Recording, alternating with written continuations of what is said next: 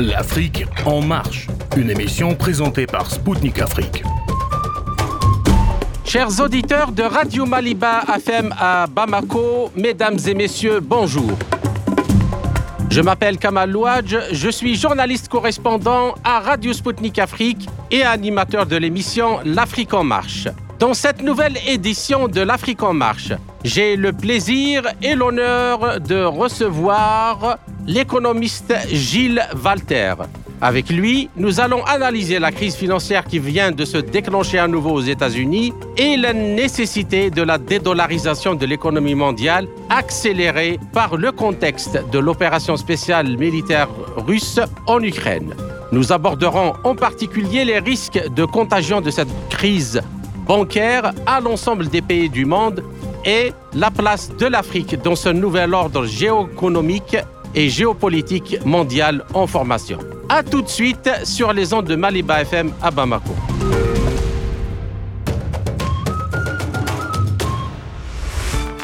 La faillite de la Silicon Valley Bank aux États-Unis, suivie par celle de Signature Bank et Silvergate Bank, a provoqué une panique bancaire dont l'impact ne cesse de se compliquer pour les banques centrales des deux côtés de l'Atlantique. Le risque, selon une récente étude, tient au fait que pas moins de 200 banques commerciales américaines pourraient avoir le même sort que la SVB. Près de 1000 milliards de dollars ont été retirés des banques les plus vulnérables au cours des trois dernières semaines du mois de mars, selon la JP Morgan, qui indique que la moitié de cet argent est actuellement investi dans des fonds de placement monétaire du gouvernement. D'après Goldman Sachs, ce montant atteint le record de 7 000 milliards de dollars, soit une hausse de 282 milliards de dollars depuis le début de l'année. En seulement quelques jours, la Banque centrale américaine, la Fed, a déjà injecté près de 300 milliards de dollars dans le système financier américain, soit un montant supérieur à ce qui fut utilisé lors de la crise de 2007-2008. En parallèle, la Fed a instauré un nouveau programme nommé BTLP, dont la capacité totale du fonds serait de 2000 milliards de dollars selon la JP Morgan, permettant aux banques d'emprunter massivement. À cause du niveau élevé de l'inflation dont les effets ne peuvent être négligés, les banques centrales, malgré l'actuelle panique bancaire, ont annoncé plusieurs relèvements de taux d'intérêt. Or, l'appréciation du dollar induite par la politique monétaire de la Fed présente un risque systémique à cause du renchérissement des coûts de financement en dollars, ce qui peut mettre beaucoup de banques internationales, notamment européennes, dans de graves problèmes de solvabilité. Et ce, à cause de l'importante part du dollar dans leurs comptes en obligations d'État et en hors bilan. En effet, selon la Banque des règlements internationaux, les banques internationales dont le siège social n'est pas aux États-Unis détenaient fin 2022 près de 39 000 milliards de dollars de dettes cachées sur des produits dérivés non enregistrés dans leur bilan. Face à cette situation d'incertitude, le cours de l'or est en hausse rapide depuis le début du mois de mars. Il a récemment dépassé les 2000 dollars l'once à la Banque de Londres. Ceci rappelle à bien des égards la situation du monde en 1929 suite à la Grande Dépression économique. Ainsi, quelle est la nature de cette nouvelle crise engendrée par la faillite de ces trois banques américaines?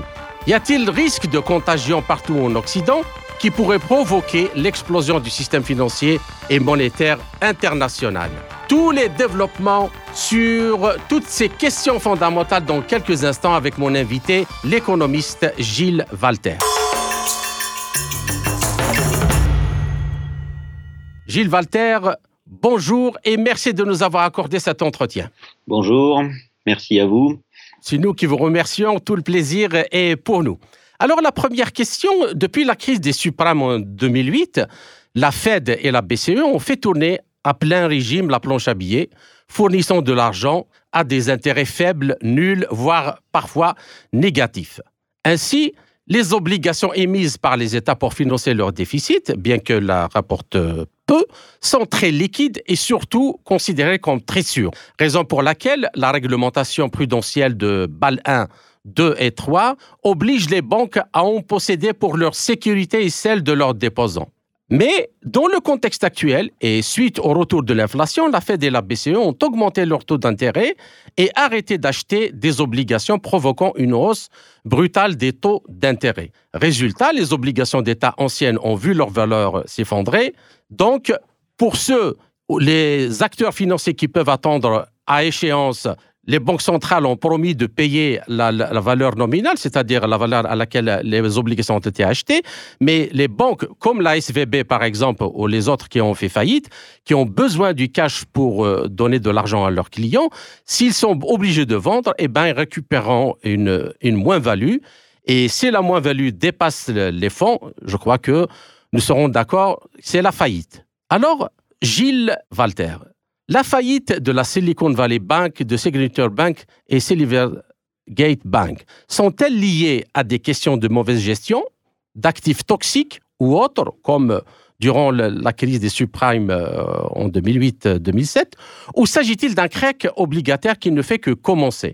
Et le problème est-il l'énorme paquet d'obligations souveraines qui constitue la base des bilans des institutions financières du monde entier et dont la valeur s'est brutalement rétrécie après le relèvement des taux de la BCE et de la Fed? Mais Écoutez, c'est toujours c'est rarement une explication unique. Donc euh, ici, euh, certainement que les deux éléments ont joué comme souvent en cas de faillite bancaire, l'information est difficile à obtenir, donc c'est un petit peu difficile de, de, se faire une idée précise sur la, sur la qualité de la gestion de, de ces banques, de, notamment de la Silicon Valley. Ce sont des banques qui étaient très, très investies sur, un, sur une niche particulière de l'économie, puisque la Silicon Valley, c'est les nouvelles technologies. Les startups. Les startups qui, ont, qui sembleraient euh, est un secteur qui connaît aussi actuellement quelques difficultés, donc il y a certainement un, un élément propre à ces banques, euh, mais il est clair que s'il y avait pas eu un contexte, le contexte que vous avez très bien expliqué, de ben, depuis 15 ans de traitement de la crise par une émission, par la planche à billets, par une émission monétaire incontrôlée et par surtout euh, des taux d'intérêt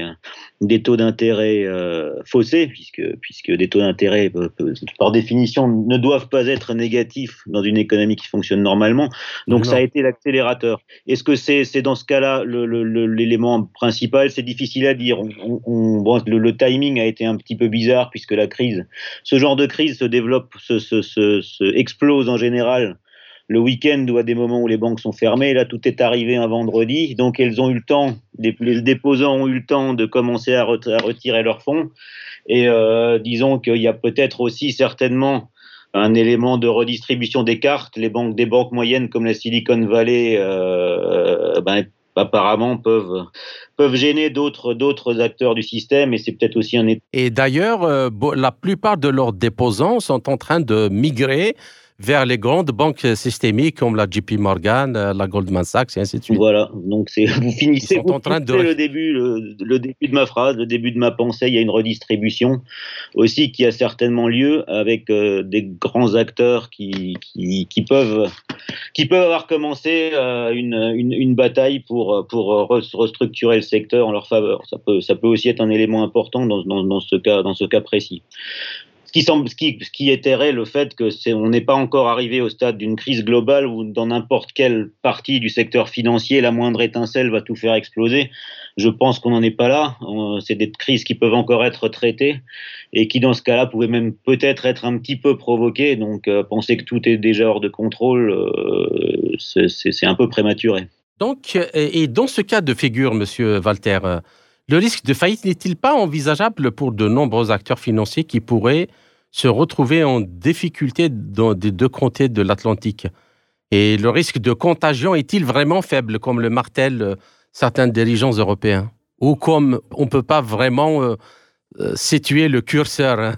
Oui, oui, non, c'est le, risque de faillite, il, est de toute façon, vous l'avez très bien expliqué au début, on est entré en 2008 dans une période nouvelle de l'histoire économique qui n'avait pas été connue. Euh, si vous m'aviez dit, et je pense à beaucoup, à beaucoup d'économistes en 2008, euh, qu'en 2023, euh, ce système tiendrait toujours grâce à des injections monétaires, grâce à, une politique, enfin, à, à, une politique concertée comme elle l'a été, ça aurait été difficile d'y croire. Donc ça fait 15 ans que le système finalement tient, euh, a survécu à la crise de 2008 sans grande, sans grande crise depuis. Le problème est qu'on est entré dans une, comme je l'expliquais, dans une, situation qui est, qui est inconnue dans l'histoire économique.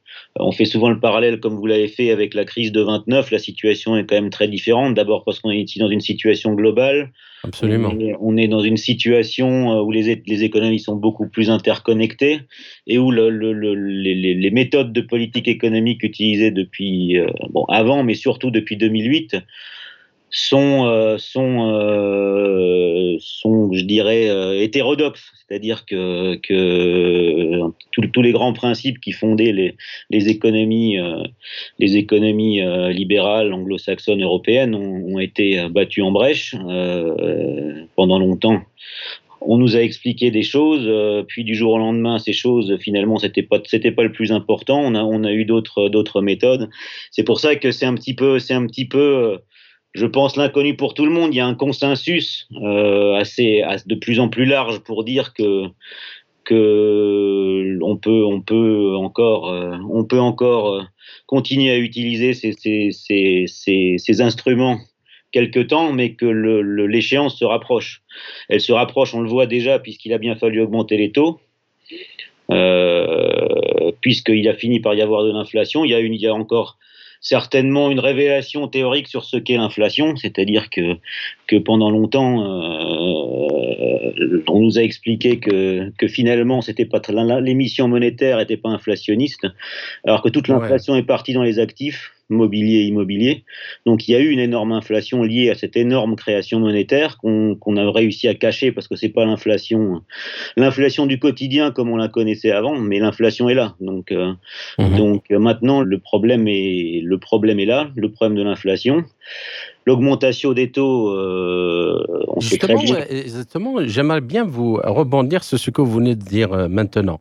Il est évident donc à cause de l'injection monétaire, que les principaux responsables de cette crise, ce sont bien les banques centrales. Oui. Même sur injonction euh, des, gouvernements et des États. Parce que les banques centrales aussi ne peuvent pas. Euh, bon.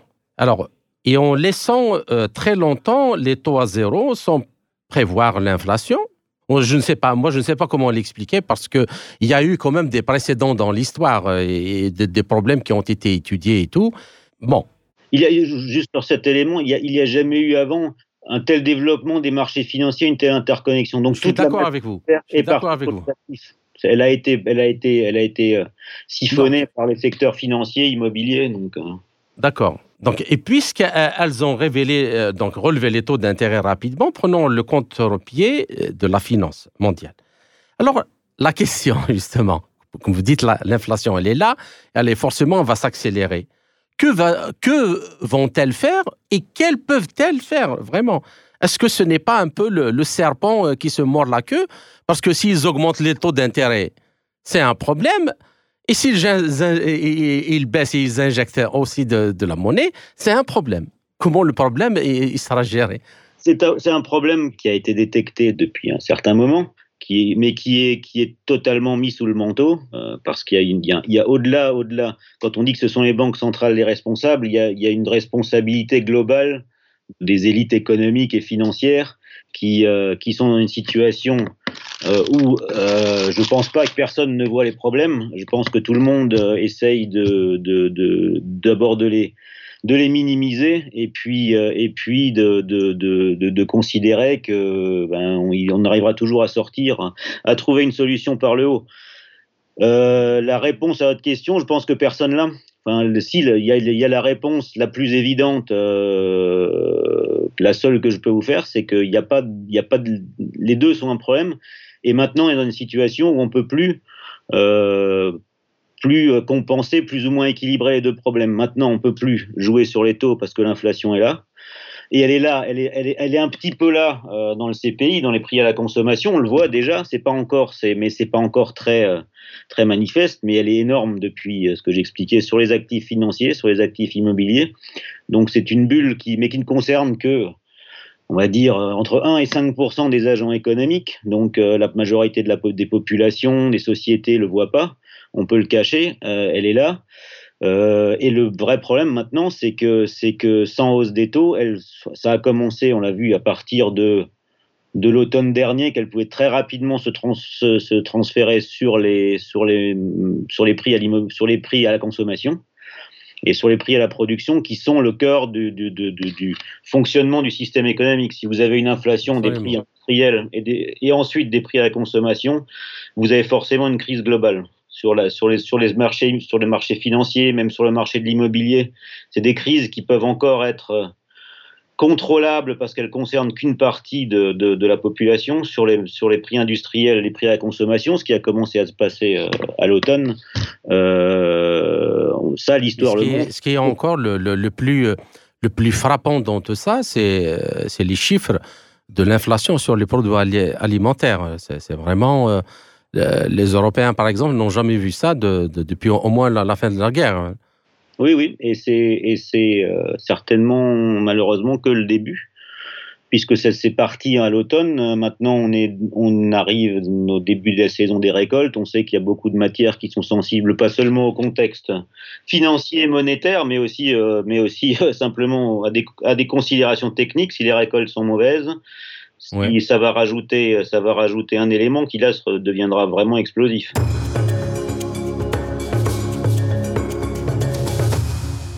Donc, outre euh, la cause donc, des hausses successives des taux directeurs opérés par les banques centrales, notamment euh, la Fed et la BCE, pour lutter contre l'inflation, d'autres experts estiment que les raisons sont beaucoup plus profondes et structurelles.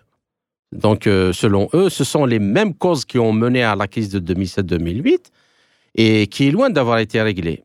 Et par exemple, si on prend l'exemple de l'endettement euh, global, selon Global Sovereign Advisory, euh, la dette publique et privée globale, elle est actuellement de 300 000 milliards de dollars, ce qui représente 350% du PIB mondial.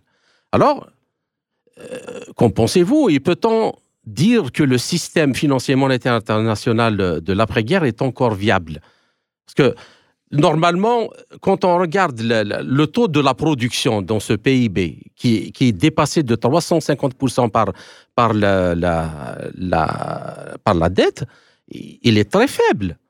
La production industrielle et agricole, et les services ne sont qu'un corollaire de, la production. On ne peut pas aller dans un restaurant, par exemple, s'il n'y a pas l'agriculteur euh, qui produit le poulet, la viande et les légumes. Euh, et donc, est-ce que il est vraiment encore viable ce système? Écoutez, exactement. Hein, c'est déjà effectivement ce, taux d'endettement par rapport au PIB est énorme. Euh, le PIB est maintenant euh, en France, par exemple, vous avez, je crois, je n'ai pas en tête exactement les derniers chiffres, mais on est à plus de 75% de secteur tertiaire de services qui, d'une part, d'une part, sont, vous avez raison forcément liés à la partie industrielle, la partie productive de l'économie pour fonctionner, et deuxièmement sont extrêmement mal mesurés aussi, parce que la plupart des activités tertiaires, euh, pour mesurer un PIB, euh, c'est des, des, indicateurs qui sont loin d'être euh, d'être solides euh, théoriquement et objectivement. Donc donc il y a, y, a, y a, un problème effectivement de, de, de, de pas tellement de définition du PIB. Enfin, d'une partie, il est, dans la définition, la deuxième dans son utilisation. Effectivement, il y a, cet aspect-là. Sur l'aspect endettement global, on, le savait, on on l'a, pas appris en 2008, ça a explosé en 2008. On sait que depuis 2008, la situation a fait qu'empirer. C'est pour ça que, quand je disais que il y, a, quand même 15 ans qui se sont passés où il n'y a, pas eu de, crise équivalente, mais la situation a fait que, que s'empirer, la dette a fait que gonfler. Euh, le ratio de dette sur, sur, sur l'économie réelle, on va dire, on, mhm. utilise le PIB parce que, parce, que, parce que pour le moment, il n'y a pas assez de, ni de recherche, c'est même pas qu'il n'y a pas de consensus sur d'autres indicateurs, c'est qu'il n'y a pas vraiment de recherche. C'est un des grands, c'est un des grands problèmes actuels, à mon avis aussi, c'est que la théorie économique qui qui est, qui est en vogue depuis, euh, oui, enfin, surtout depuis l'après-guerre, mais depuis, depuis tout le XXe siècle, est, est complètement euh, dépassé par, par, les, par la réalité actuelle. C'est-à-dire que les économistes n'ont pas les instruments en Occident pour traiter de ce qui, pour comprendre ce qui se passe actuellement. On le mmh. voit très bien avec les banques centrales.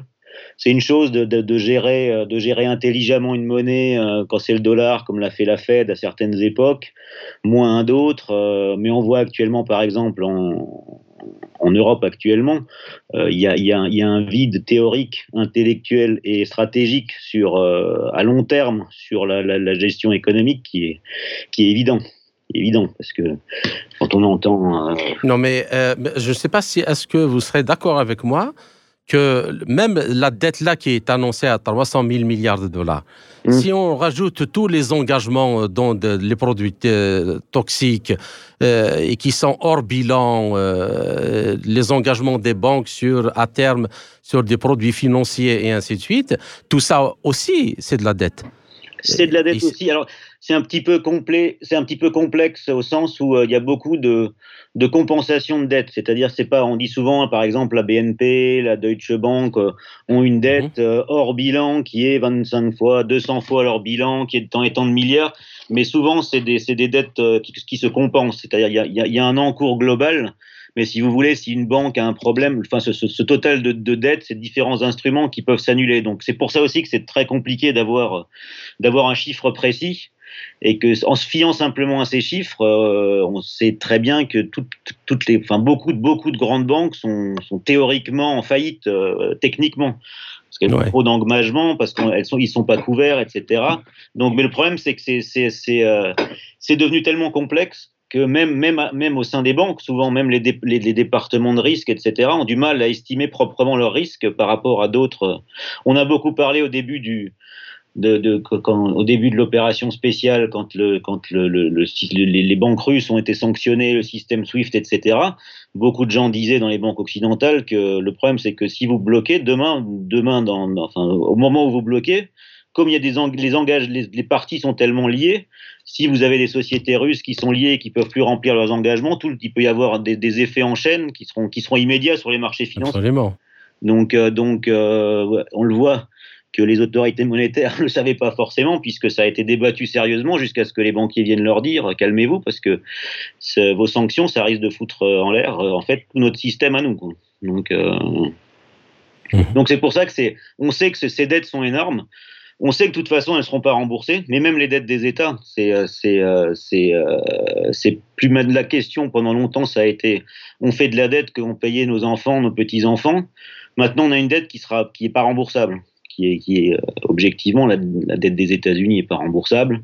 Euh, euh, en situation normale, de croissance normale, elle est remboursable uniquement sur des faits exceptionnels comme de l'hyperinflation, une crise profonde, un défaut, des choses qui sont normalement pas admises. Donc, donc ça c'est pareil, c'est un petit peu la même question que qui se pose maintenant entre est-ce qu'on fait de l'inflation ou est-ce que ou est-ce qu'on est-ce qu'on a des taux des taux élevés? Il y a un moment où on peut plus choisir. Donc, euh, il a un moment, cette question va forcément se poser. D'accord. Et donc, euh, avec ce taux d'endettement euh, et, l'argent qui ne passe pas justement dans l'économie réelle, il ne va pas à l'industrie, il ne va pas à, la construction de nouvelles infrastructures. il ne va pas à la, production. c'est le secteur qui est censé rembourser la dette par la suite. Et donc, euh, c'est quoi le, scénario euh, à venir? Je, pense que le scénario, il est, d'une part, il est, impossible à prévoir, mais il, va être très, très. Euh, je ne pense pas qu'il y ait de scénario global. Il y, a, des pays qui sont en position de, se sortir de cette crise globale parce qu'ils sont moins impliqués, mais qui sont déjà des puissances économiques. Il y a déjà, déjà au-delà de, ce qui se passe depuis 2008 avec cette, dette qui augmente, cette émission monétaire incontrôlée, etc., il y a déjà il y a des, facteurs structurels qui évoluent énormément. On parle beaucoup de la Chine, de l'Inde, des pays émergents, il y a ça. Donc il y a, beaucoup de régions qui sont, qui sont dans une situation où on peut, si vous voulez, euh, on peut voir une stratégie de sortie de crise, de développement qui existe à court, moyen, voire long terme. Mhm. Sur les économies occidentales, notamment sur les économies européennes, parce que l'économie américaine a quand même des éléments de robustesse. C'est pas uniquement le dollar. Il y a quand même, il y a quand même beaucoup ouais, l'énergie par exemple. Dans l'économie, ils sont, ils sont, ils sont indépendants énergétiquement. Ils ont les moyens de d'avoir une politique pour réindustrialiser. Euh, ils ont les moyens de le faire, si vous voulez.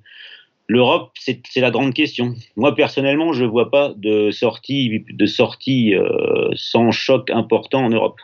C'est-à-dire choc euh, important ça veut dire que la, question va, rapidement se reposer de, la, euh, justification théorique de l'euro, parce que là, les, tensions sont de plus en plus importantes. Euh, dans tous les pays. Les tensions entre les économies du Sud, les économies euh, et les tensions sociales vont augmenter avec l'inflation. On est déjà dans mhm. une situation où, euh, où euh, les populations remettent largement en cause, euh, même même l'Europe, enfin les, les, le, le, vote montre que on l'a vu en Italie, on le voit, on l'a vu en France, même si c'est pas encore passé, mais on sait très bien que la prochaine fois, si ça si ça s'améliore pas, ça finira par passer et qu'on aura au pouvoir des gouvernements euh, plus nationaux, plus, plus moins européens, moins, moins inféodés à, à, à, à, la finance internationale, etc. Donc, donc ça, à moins d'une il y a un scénario, mais qui à mon avis est très improbable, où effectivement l'Europe développe une vraie politique économique, où, mais je vois pas très bien comment. Surtout que, comme je l'ai expliqué, il y a un vrai vide théorique euh, en, mmh. en, en, Europe. Les économistes en Europe utilisent des instruments qui euh, qui sont qui sont plus euh, qui sont qui, qui ont clairement démontré leurs limites. Euh, D'accord. Euh, donc donc il y, y, a vraiment moi en Europe je parce que réindustrialiser ça ne peut marcher que dans un cadre national. Il peut pas y avoir une politique de réindustrialisation européenne parce que toutes les industries vont aller en Allemagne par exemple si si, si les conditions sont les mêmes dans toute l'Europe nous euh, vont aller dans des pays où, euh, où, euh, où, les infrastructures sont meilleures, donc c'est extrêmement compliqué. C'est pour mmh. ça qu'en dehors du cadre national, et c'est évident aussi, par exemple, on le voit pour la France, que quand on a atteint 10% de, de, de l'économie nationale seulement dans l'industrie, euh, il y a encore une fois pas, pas, pas vraiment de scénario optimiste pour l'avenir. Si on veut réindustrialiser, il faut, il faut le faire, il faut le faire en changeant la politique, ce qui n'est pas, ce qui est pas le cas actuel. Et puis aussi, il faut du temps et de l'énergie.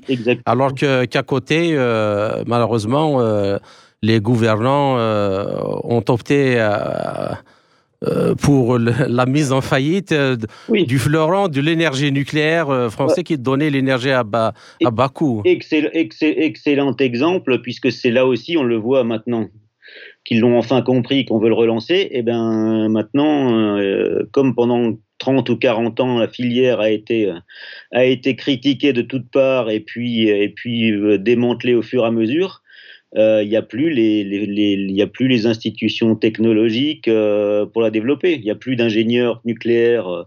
Euh, C'était une, for une formation qui a été négligée. C'est un, un, domaine qui stratégiquement a été négligé. Donc, euh, c'est pas seulement la volonté politique. Comme vous le disiez, il y a des, des, facteurs structurels derrière qui sont fondamentaux. Là, on arrive, euh, chers auditeurs, à la fin de la première partie de notre entretien. Je vous retrouve en compagnie de mon invité Gilles Walter pour la seconde partie de notre émission après une courte pause musicale. À tout de suite. Je rappelle que mon invité est aujourd'hui l'économiste Gilles Walter. Gilles Walter, je vous salue à nouveau et merci pour votre patience pour cette seconde partie de notre entretien. Euh, depuis le début de l'opération militaire spéciale russe en Ukraine, l'organisation du commerce international centrée sur le dollar, la logistique de production et de transport de biens commerciaux, le bancaire mondial, et de messager le SWIFT, duquel des pays comme la Russie et l'Iran ont été exclus, se fragmente en plusieurs autres circuits pour la commercialisation des produits énergétiques, comme le pétrole et le gaz essentiel à l'industrie occidentale, européenne en particulier. Alors, on a les BRICS et d'autres pays comme l'Arabie saoudite, l'Égypte, l'Algérie, d'autres pays d'Asie du Sud-Est semblent opter pour d'autres monnaies de paiement comme le rouble euh, pour les produits énergétiques hein, et autres devises nationales ainsi que d'autres logistiques d'approvisionnement et de transport comme euh, les routes de la soie ou les nouvelles routes de la soie chinoises. Alors, il y a ici une question fondamentale qui, à mon avis, euh, j'aimerais bien vous poser. Sachant que le cœur du système financier actuel, c'est la libellisation des hydrocarbures et de leurs dérivés en dollars. Ce système est certainement un système pétrodollar. Alors, si cette dynamique, c'est-à-dire de commercialisation, des produits pétroliers, gaziers ainsi que leurs dérivés se, font dans d'autres monnaies, est-ce que cela ne peut pas justement provoquer un effondrement de la pyramide, de toute cette pyramide et bulle de dollars qui s'est constituée euh, dans l'économie mondiale? Sans doute, euh, même très probablement. Euh, là, les évolutions s'accélèrent depuis, depuis l'an dernier, hein, en fait, puisque, puisque c'est seulement depuis l'an dernier que, qu'il y a une partie des échanges qui, d'abord avec la, Russie qui a exigé le paiement du gaz, enfin, disons en, partiellement, parce que le mécanisme n'est pas aussi simple, partiellement en rouble. Euh, maintenant, les échanges, euh, là encore, c'est pas encore bon, peut-être qu'il y a plus d'informations qui sortent, mais c'est pas encore très clair. Mais on sait que une partie de, des achats d'hydrocarbures chinois euh, pour la Russie ne sont pas payés en dollars. On sait que de plus en plus de, livraisons de la Russie, dès qu'ils peuvent, essayent d'utiliser des monnaies, des monnaies non dollars. Donc on est vraiment au début d'un mouvement qui risque de s'accélérer rapidement. Euh, là encore, bon alors il, il faut pas, je pense, euh, condamner trop vite le dollar. Hein. Le dollar va rester dominant, il va rester utilisé de toute façon. Hein. Euh, la, la, la, question, c'est dans quel point ce, cette évolution va se faire euh, sans trop, sans trop de, de, de de dégâts. De dégâts, notamment sur ce que vous appelez la pyramide du dollar, oui, effectivement, puisque bon, on sait que la, la Chine est, est, est, la première à, à engager cette, cette, cette dédollarisation, hein, beaucoup plus encore que la Russie. Hein. Mais on sait aussi qu'ils sont totalement dépendants, comme ils ont toutes leurs réserves en bon du trésor. En dollars, ouais. Et pour dédollariser leurs leurs avoirs, leur économie, euh, ça, va, ça prend beaucoup de temps. Non, mais là, on parle surtout de, de dynamique, d'accélération de dynamique. Mmh. Euh, je suis totalement d'accord avec vous quand vous dites que euh, c'est encore très tôt, c'est même très très tôt de dire que le dollar va, va disparaître euh, de, de, de, du, du, champ euh, euh économique international. C'est invraisemblable. Mm. Euh, mais cette dynamique s'accélère, notamment à cause donc des actifs qui avant étaient placés pour les achats, mm. à terme en particulier de pétrole, et puis les réserves qui doivent être placées dans les banques ou dans les banques centrales pour euh, couvrir les achats. C'est-à-dire c'est le détournement de ça pour faire apparaître euh, des milliers de, euh, de, milliards de dollars dans l'économie américaine et dont personne ne veut. Mm. Ce qui, bon, les États-Unis ont certainement des leviers avec lesquels ils, peuvent, ils pourront toujours s'en sortir, mais la région de l'Europe, comme vous disiez tout à l'heure, elle, elle risque vraiment d'en pâtir. Qu'est-ce que vous en pensez? Je suis tout à fait d'accord. J'ai évoqué le destin sombre en termes industriels, euh, monétaires, mais, l'Europe, c'est aussi un des, gros problèmes, effectivement. C'est que, malheureusement, l'Europe, le, c'est une, zone dollar, en fait, l'euro. C'est euh, euh, sous, les, si vous voulez, les Américains laissent aux Européens le discours de, la monnaie unique, de la, politique monétaire de la Banque centrale, etc. Mais en fait, c'est une politique qui est, qui totalement calquée sur les intérêts des États-Unis. Donc euh, moi, pour moi, l'enjeu, il est, c'est pour ça qu'il est beaucoup maintenant actuellement au sein des États-Unis, euh, parce que là aussi, on voit quand même que que le, les craquements se sont faits depuis un moment. Hein. L'élection de, de, Trump a été, euh, révélatrice. Hein, et je pense que il y a une vraie opposition, je pense, à, à l'intérieur des États-Unis entre entre une stratégie euh, qui, est, qui est la stratégie actuelle, qui est la stratégie depuis les années 90, où euh, en gros on utilise la, valeur, le, le, statut international du dollar pour, euh, pour, contrôler, pour contrôler les échanges, pour répartir les actifs, pour, euh, pour pouvoir émettre euh, au besoin, et pour, si vous voulez, en gros, pour que ce soit le système financier basé sur le dollar qui soit un peu le, qui dicte un peu le, là dans toute la politique économique mondiale. Et il y a en face ben, ce qui a été, euh, ce qui a représenté en tout cas par les électeurs de Trump, mais même par lui dans son discours, qui est que ce système, euh, ce système euh, ne peut fonctionner qu'un moment. Euh, ce système mène quand même à des guerres incessantes, à des tensions de plus en plus importantes, avec des économies qui se développent en Asie, etc et à une désindustrialisation profonde des États-Unis et donc une, une, stratégie. Ouais, même les Américains euh, l'industrie fait, pas, fait juste 12% du Oui, oui, et surtout, ils ont de l'énorme PIB américain. Et il y a une perte, il y a une perte de compétitivité dans les domaines clés comme l'automobile, l'aéronautique, des, des, industries, euh, des industries essentielles. Même, on le voit euh, finalement dans le domaine militaire avec, avec pas mal d'échecs sur, sur le développement de certaines armes, d'avions, etc. Donc, il y, a, il y a, une prise de conscience de, du, déclassement en fait de, de l'économie américaine par rapport aux économies, notamment asiatiques. Euh, et il y a une volonté de, sachant que derrière ça, le discours, ça nous est arrivé parce que euh, avec le dollar, cette politique internationale, on défend, on défend, on va se développer dans d'autres économies, on fait des guerres pour défendre certains intérêts et qu'on a et qu'à l'intérieur du pays, il y a un vrai déclassement. Et ça, c'est le vrai enjeu actuel. Euh, alors, ce sera peut-être Trump, ce sera peut-être pas Trump, ce sera mon Biden. Crois aujourd'hui a déclaré sa, nouvelle candidature.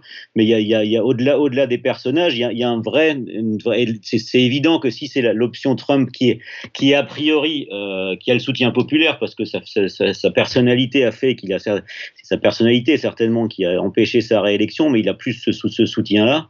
Et il y a une vraie stratégie euh, en en cours, qui est de réunir, enfin de, faire une zone dollar, mais qui sera basée sur, l'économie américaine avec, euh, avec les satellites que, que, sont les, pays anglo-saxons, mais qui sera beaucoup plus développée sur, sur, l'économie réelle euh, euh, et qui fera que les États-Unis ne seront pas obligés d'intervenir partout dès qu'il y a, un, point chaud quelque part pour sauver le dollar et pour sauver ce système de dette. Et de... Mais ça passera évidemment d'abord par un changement politique aux États-Unis et par une redéfinition stratégique qui, pareil, sera, sera difficile à, dont le coût est difficile à estimer. D'accord. Et par rapport à ce que vous venez de dire maintenant, euh, comment vous, vous analysez le, le rétablissement euh, des relations diplomatiques entre l'Arabie saoudite et l'Iran sous l'égide de la Chine dans ce contexte global, justement, eh ben, qu'il soit géopolitique ou géoéconomique? Comme, euh, comme sans doute l'événement géopolitique majeur de peut-être peut-être je je sais pas, il faut, chercher, le siècle commence à être avancé, mais en tout cas de ces dernières années, c'est évident. C'est surtout qu'on sait très bien que ça a été très largement euh, soutenu, voire un petit peu conçu euh, par la Russie aussi. Euh, donc là, on a quand même, on a quand même les deux, les deux grosses puissances d'hydrocarbures, la Russie, l'Arabie Saoudite.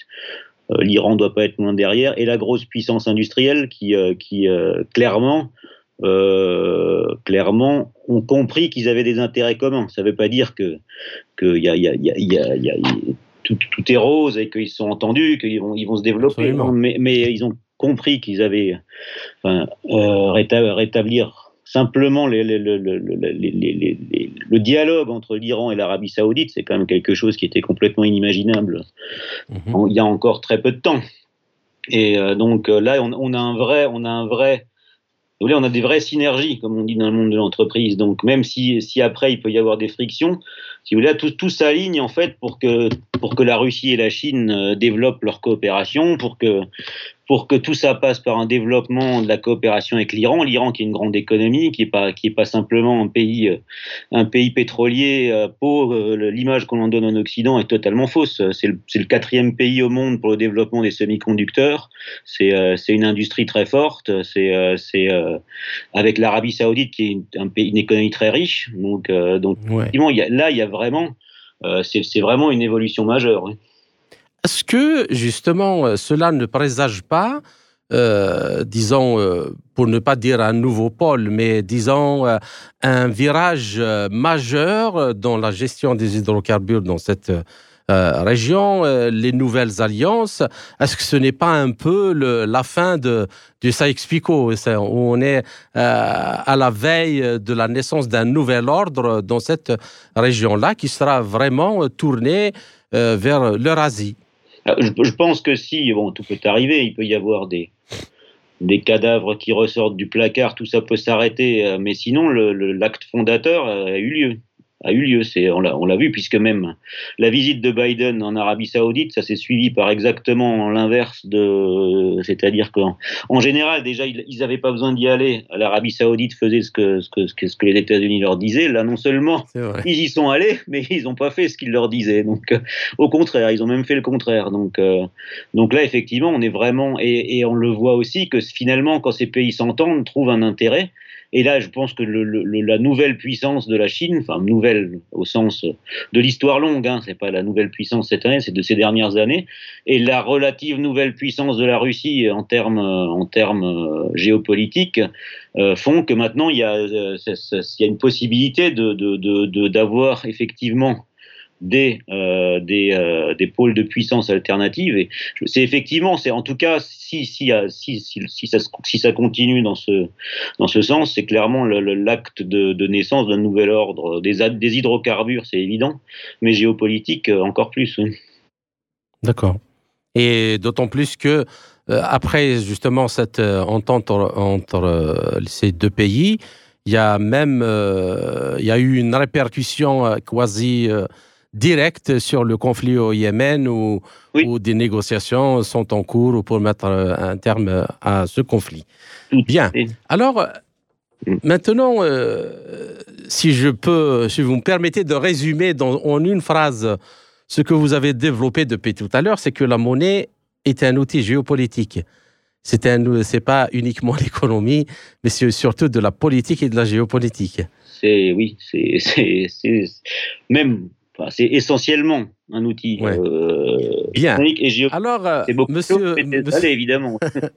monsieur Walter, abandonner le dollar euh, sans prendre les précautions militaires qui s'imposent à coûter suffisamment cher à quelques précurseurs de ce type de décision comme Saddam Hussein ou Muammar Kadhafi mm. en Libye pour que la leçon ait été retenue. Alors, Va-t-on voir euh, se monter des alliances euh, militaires, en plus euh, de, celles énergétiques ou économiques en général, défensives contre l'hégémonie américaine? C'est déjà en cours, c'est pareil. on voit ce qui se passe avec la Chine. Bon, on voit ce qui se passe avec la Russie, euh, il peut y avoir différentes interprétations, mais bon, le, problème aussi, c'est qu'il y a une alliance militaire euh, qui s'appelle l'OTAN euh, qui, intervient directement et qui attendait certainement pas que la Russie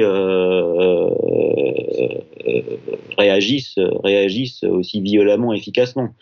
On voit que depuis ce rapprochement, enfin ces visites, ces visites d'État russo-chinoises, l'accord l'accord, soutenu par la Chine entre l'Arabie Saoudite et l'Iran, on parle de plus en plus de problèmes à Taïwan de nouveau.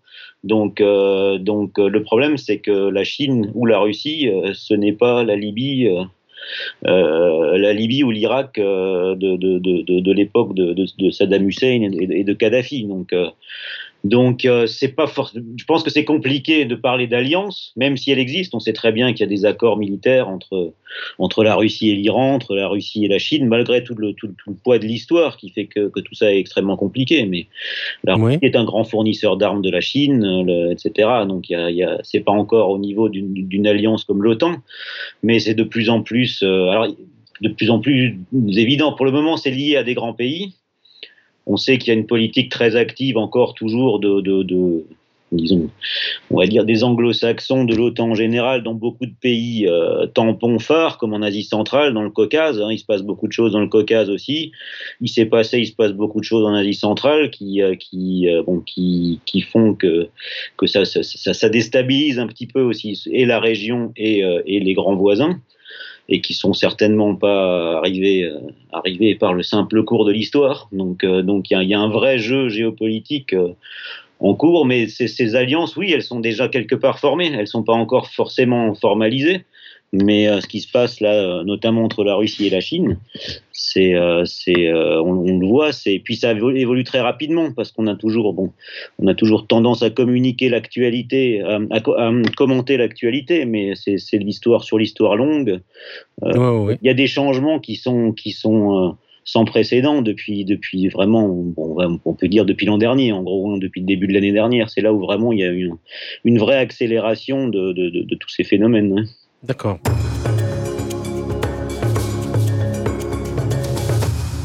À ce titre, la Chine a pris les devants euh, et elle a formé le groupe de Shanghai, que l'Arabie saoudite vient de rejoindre en tant que membre observateur dans le contexte du rétablissement de ses relations avec euh, l'Iran, donc euh, tournant le dos carrément à son allié américain et une première alliance qui engloberait la Russie, la Turquie, l'Iran et la Syrie est tout à fait envisageable depuis que la Turquie occupe une position centrale dans l'exportation du gaz russe via le Turkish Stream, et ceci en plus de la communauté des États indépendants qui pourrait être rejointe par la Chine. Alors, étant donné que toutes ces alliances seront formées par des pays qui ont une étendue de l'intérieur, c'est-à-dire c'est des pays qui sont généralement contigus à l'intérieur des continents. Mhm. Euh, peut-on dire que c'est la fin de l'empire maritime anglo-saxon? Cette euh, vieille rivalité entre le, la thalassocratie euh, et euh, la théocratie. Oui, alors là c'est pareil, c'est un petit peu, c'est un petit peu sans doute prématuré, surtout que il y, y, a quand même des, des, éléments structurels au-delà de, la conjoncture géopolitique actuelle qui fait que les pays se rapprochent, l'Arabie saoudite, l'Iran, mais rapprocher tous ces, c'est quand même une zone qui depuis, depuis, euh, depuis des millénaires a des, a, des conflits, a des, des, causes, donc c'est un petit peu, euh, vous me direz, c'était pareil avec l'Europe jusqu'à, jusqu'au XXe siècle, jusqu'à, jusqu'à ce, que, ce, que, ce, que, ce que ces pays essayent de se rapprocher, donc c'est un, c'est un petit peu tôt. Je pense qu'il y a d'autres, éléments qui vont, qui vont jouer, euh, qui vont entrer en, en ligne de compte euh, c'est les évolutions technologiques, puisque puisqu'on on le voit en tout cas dans le domaine militaire, avec les armes qu'a développé la Russie, la puissance maritime euh, est beaucoup moins, euh, enfin, est, moins centrale que ce qu'elle était jusqu'à ce que les jusqu'au développement technologique militaire russe notamment. donc il y, a cet aspect-là aussi. après, c'est c'est bon le, on peut rajouter aussi les corridors de développement euh, que la Chine appelle la route de la soie. Euh, oui, euh, j'allais le dire, oui. c'est qu'il y a, y a quand comme l'économie s'est nettement recentrée, rééquilibrée du côté de l'Asie, c'est évident que maintenant des routes de la soie qui seraient terrestres changeraient fondamentalement la donne. Et les, Chinois le savent très bien, enfin, tant qu'ils n'ont pas réglé le problème de Taïwan, etc. Ils peuvent pas développer une flotte, ça, ça se fait pas aussi rapidement que, même pour la Chine, c'est un petit peu compliqué, plus tous ces intérêts militaires, etc. Donc, c'est des évolutions qui vont pas être, qui vont être moins rapides, mais qui sont en cours depuis le développement en fait de ces stratégies de route de la Chine. On le voit en Asie centrale, on le voit dans, dans, toutes ces régions, euh, l'influence de la Chine. Sans, sans, sans cela, c'est des régions qui seraient très déstabilisées actuellement. Mais là, il y a un élément en plus qui est qui est alors qui est discutable certainement sur beaucoup de points de vue, mais c'est ni de la colonisation ni de la menace militaire ou de la coopération militaire. C'est vraiment c'est vraiment un développement des infrastructures avec un intérêt économique commercial derrière. Donc euh, mhm. donc les, les, les, pays sont d'autant plus euh, ben, enclin à, y adhérer, qu'il n'y a, pas cet aspect ni menace, ni, euh, euh, mise sous tutelle comme, le faisaient souvent les pays anglo-saxons ou les, pays colonisateurs. Bien, alors je vous remercie cette, pour cette dernière idée parce que vous me donnez directement la main pour la dernière question de notre entretien et qu'il s'agit de définir ou de voir à peu près euh, dans le cadre de cette géopolitique, euh, justement, euh, où on voit deux, en tout cas deux paradigmes. Un qui, est beaucoup plus axé sur le commerce et le développement des infrastructures avec la Chine. Comment voyez-vous la place de l'Afrique dans cette nouvel ordre en formation? Malheureusement, je connais, mal l'Afrique, je ne suis pas du tout un spécialiste, mais, l'évolution, pour moi, l'évolution maintenant à, moyen terme va être vers une.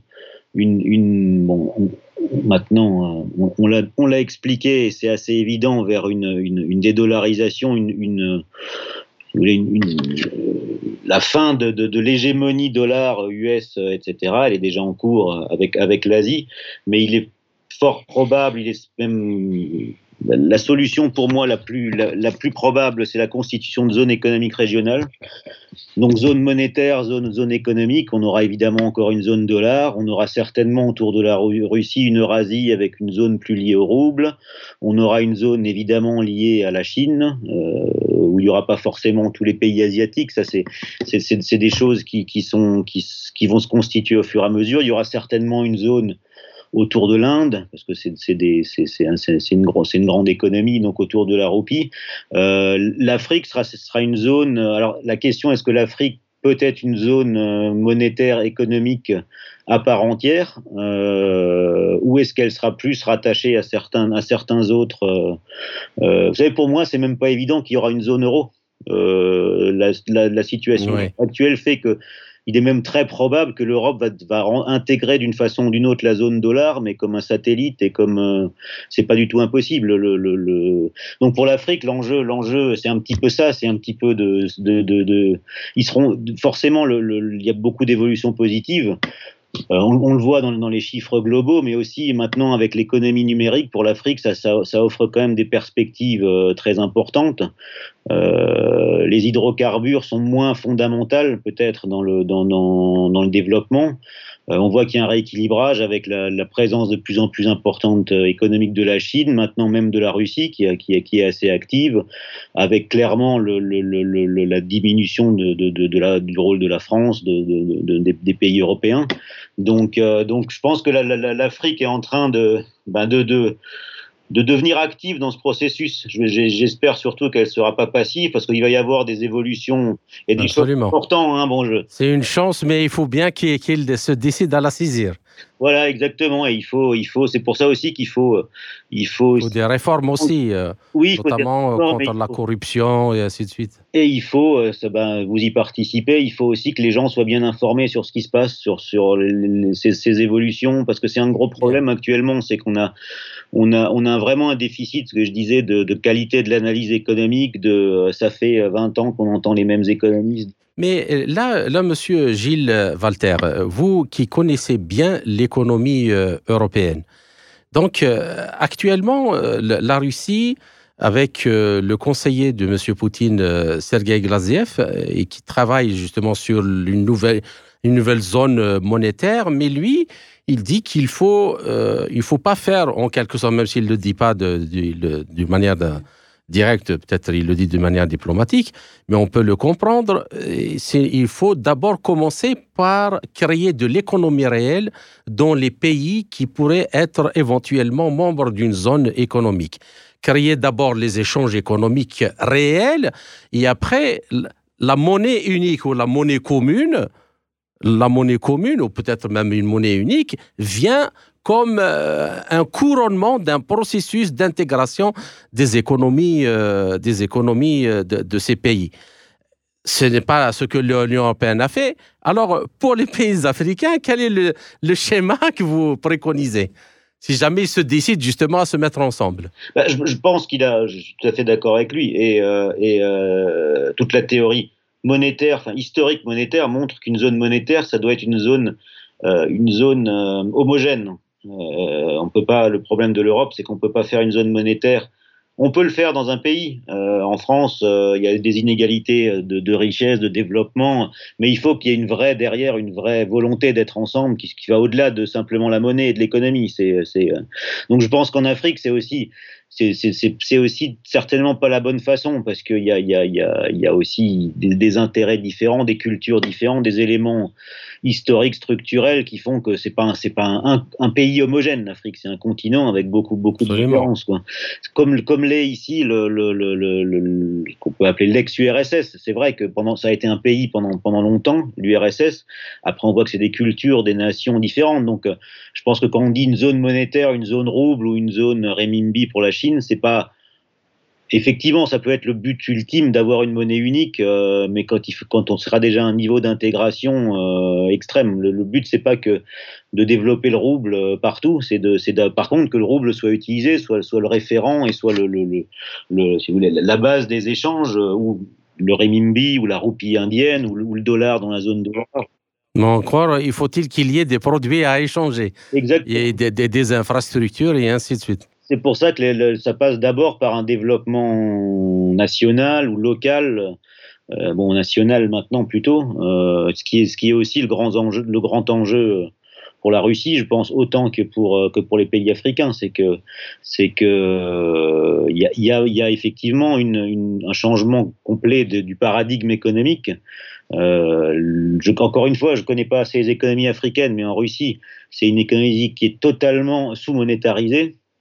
Euh, qui est totalement euh, en fait euh, géré selon les principes, bah, les principes du XXe siècle, les principes monétaristes, donc qui est plutôt bien géré. Le problème, c'est que c'est que c'est qu'il y a, il y a des macroéconomiquement, ce, ce, ce, il y a une politique qui empêche le développement. Donc il y a des éléments qui sont qui sont objectifs qu'il faut changer. Peut-être qu'en Afrique, c'est aussi il faut commencer par ça, des éléments mmh structurels qui font que l'économie pour se développer doit doit doit bénéficier d'autres instruments que ceux dont elle dispose. C'était le système dollar aussi, c'était d'étouffer tous les développements monétaires locaux pour que, pour que le dollar soit incontournable. Ça a très bien marché. Euh, on l'a beaucoup vu ici dans les, tous les ex-pays de l'Union soviétique. On l'a vu longtemps euh, dans, les pays d'Afrique aussi. Donc il y a, y, y a, un changement et il y a des il y, a une nécessité de revenir beaucoup plus à, je dirais, une politique industrielle, un petit peu de la, théorie industrielle, la théorie de, des institutions, de la connaissance, comment se développent en fait les, entreprises, les, relations économiques, euh, au-delà de principes euh, économiques, et certainement aussi une, réforme de la finance qui doit être, qui doit être profonde, parce que parce que c'est un, un, des principes, c'est la cause c'est peut-être la cause essentielle de la crise, et c'est une des causes importantes du, du, manque de développement économique, puisque quand tous les actifs financiers sont siphonnés vers, euh, ben vers l'économie financière, vers la spéculation, alors c'est pas forcément de la spéculation, mais c'est de l'économie financière, en tout cas. Euh, vous avez les banquiers. Euh, Sur le, ouais, le, la création de l'argent par l'argent, mais voilà. pas par le. Un banquier au 19e ou 20e siècle, c'était quelqu'un qui, euh, qui, faisait du développement industriel, qui connaissait des clients, qui développait des projets. Maintenant, plus ça intéresse plus aucun banquier de faire de, du, de, du, développement industriel, de faire du prêt à long terme sur des projets euh, mmh. qui rapportent Et peu. De ce point de vue, Monsieur Walter, moi, la chose qui m'a surtout frappé dans, après le début de l'opération euh, spéciale russe en Ukraine, c'est quand la, euh, la, Russie a imposé le paiement de son, euh, de son pétrole et de son gaz, euh, soit par le rouble, s'il n'y a pas possibilité du rouble, l'or. Et, ça a transformé le rouble en quelques semaines en monnaie extrêmement solide. Là, pas, ce n'était pas la plus solide dans le monde. Est-ce que cela ne pourrait pas justement être un exemple pour les pays africains qui ont des richesses, beaucoup de richesses, euh, que ce soit dans les hydrocarbures, le diamant, l'or, les matières premières euh, stratégiques pour les hautes euh, technologies, justement de créer des, systèmes financiers adossés à, ces, matières premières ou à un panier de matières premières afin d'avoir une monnaie solide et souveraine pour développer le, leurs économies. C'est oui, c'est un exemple. Malheureusement, bon, vous l'avez, vous avez commencé euh, votre question, votre description en disant que tout ça, c'est quand même dans le cadre de ce qu'on appelle ici une, opération militaire spéciale. Mais bon, euh, on sait que des pays ont eu des politiques avec moins, ambitieuses et, euh, et ont immédiatement eu les répercussions militaires. Donc, euh, donc ça, c'est pour le moment, en tout cas, ça a trop de, de conséquences euh, qui dépassent la sphère économique. C'est-à-dire que les États-Unis, jusqu'à présent, n'auraient jamais laissé faire nulle part. En gros, si vous voulez, hein. enfin les mmh. États-Unis, le, le, cette espèce de, de, système financier international, on va le dire, parce que les, on, on a souvent tendance à concentrer ça sur les États-Unis, c'est la pierre angulaire, mais c'est pas les seuls. Hein. Il y a des intérêts financiers qui sont qui sont qui sont transnationaux, hein, qui sont pas mmh. seulement américains. Donc, euh, et c'est évident que euh, en, en, Afrique, ça me semble prématuré parce qu'on l'a vu avec, avec la Libye. Euh, on a vu ce qui s'est passé en Irak, donc euh, si vous voulez, si, demain le Nigeria ou un pays euh, euh exportateur d'hydrocarbures cherche à avoir une politique indépendante, ça, ça, risque de rapidement avoir des conséquences militaires, on va dire. Donc c'est dans l'absolu, oui, c'est évidemment une stratégie. Euh, bon, ça, ça, me paraît compliqué à mettre en place pour le moment. Hein. Chers auditeurs, euh, notre entretien tire euh, à sa fin. Gilles Walter, je vous remercie pour cet entretien passionnant et riche en informations. J'espère que nous avons réussi à éclairer cette question cruciale de la dédollarisation de l'économie mondiale, ses enjeux et ses conséquences, notamment géopolitiques et même sécuritaires. J'espère vous retrouver dans les quelques semaines à venir dans un autre entretien pour traiter d'un autre sujet, parce que celui d'aujourd'hui, vous l'avez accepté à pied levé, comme on dit. Et merci encore une fois pour votre euh, gentillesse et, et, et votre euh, présence. Et à très bientôt. Merci beaucoup. C'était l'économiste euh, Gilles Walter. Ainsi s'achève cette édition de notre émission L'Afrique en marche proposée par Radio Sputnik Afrique en partenariat avec Radio Maliba FM à Bamako. Je suis Kamal Louadj, merci de nous avoir suivis. Tout en espérant avoir été à la hauteur de vos attentes, chers amis, je vous retrouverai très bientôt pour une autre émission. D'ici là, portez-vous bien. L'Afrique en marche, une émission présentée par Spoutnik Afrique.